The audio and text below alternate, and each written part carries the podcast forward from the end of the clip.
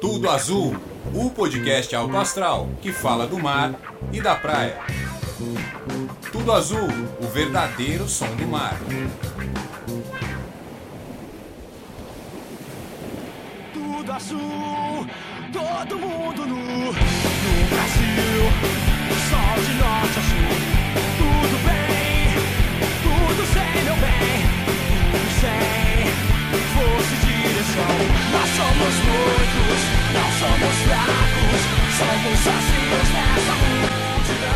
Sozinho é uma ova, seu Cajamanga. Somos em quase 450 mil santistas e uma grande parte desse povo se pergunta o porquê o Mar de Santos não é azul. Sejam bem-vindos mais uma vez, meus ouvintes do Tudo Azul, o seu podcast da praia, o podcast que é o som do mar.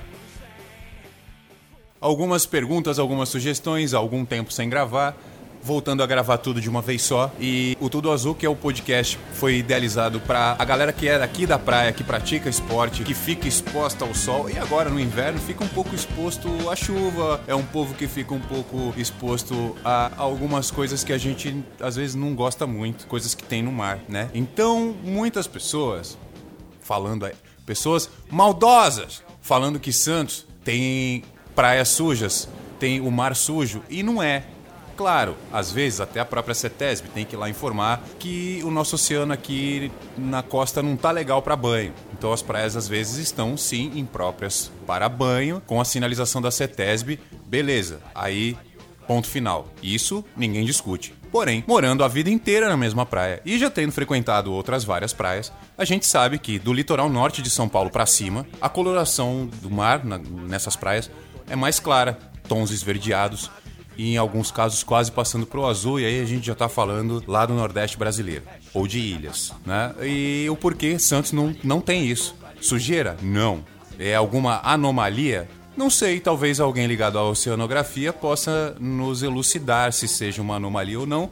É essa questão do fundo da areia na praia de Santos. O fundo de areia propicia, claro, uma visão turva da água e a gente sempre tá achando ali que o mar tá sujo. Na verdade, a gente não muitas pessoas, principalmente o pessoal ligado ao mergulho, a esportes náuticos, sabe que é devido à agitação no fundo do oceano e também à coloração por causa a coloração da areia, né, por causa de um equilíbrio ou às vezes desequilíbrio de sais e quartzo, causa essa visibilidade defeituosa. É uma visibilidade defeituosa, não é sujeira. Claro, existe a sujeira? Sim, existe sujeira no mar. Detritos orgânicos são depositados em determinadas regiões. É uma zona de transição, né, entre areia e mar. Então ali, naquele espaço, a gente tem muitas vezes uma faixa extensa ali de uns 6 quilômetros com muito detrito orgânico. E no meio de detrito orgânico também vai aparecer embalagem de desodorante, vai aparecer às vezes restos de animais mortos, inclusive animais que se alimentaram de outros animais e deixaram ali o resto da, da refeição deles. Eles podem, né, fazer isso, a gente não. Mas tem também resto de refeição nossa. Ou seja, existe sujeira na praia, como existe em Copacabana, no Arpoador, na Praia do Flamengo, como existe na Praia do Rosa, como existe na Joaquina, em tudo quanto é lugar onde tem praia, onde tem ser humano, vai ter sujeira. Mas o fundo do mar, na Praia de Santos, é o grande responsável pela coloração do mar, a coloração que a gente enxerga. E não a verdadeira, a verdadeira coloração do mar, a água é incolor, água do mar, ponto final. Então, você olha para o Mar de Santos, você vê ali um verde muito escuro, muitas vezes quase até marrom. É a água poluída? Não, não é. Existe alguma chance de mudar isso? Também não. Muitas pessoas muito antigas aqui em Santos falam que nos anos 70, nos anos 60, na região da Ponta da Praia, o mar era mais claro. Não, não era. Era o posicionamento em que o banhista, ou no caso, o, o- o turista ou o frequentador, podia chegar do mar, ele tinha uma visão um pouco melhor. Ele tinha uma visão menos turva. Hoje, com as muretas, com a obra, agora com a segunda revitalização da Ponta da Praia, isso é impossível. Tanto ver boto, ninguém enxerga mais os botos na Ponta da Praia e ninguém enxerga mais o fundo do mar ali. Pela questão de ser um canal de navegação, pela questão da movimentação do fundo ali, embarcações extremamente pesadas passam por ali. Então, de alguma maneira modificou aquilo. É, se fala inclusive muito na- na- na- no aumento né, do calado. Calado é a profundidade do canal de navegação. Então é necessário inclusive de um aumento dessa profundidade.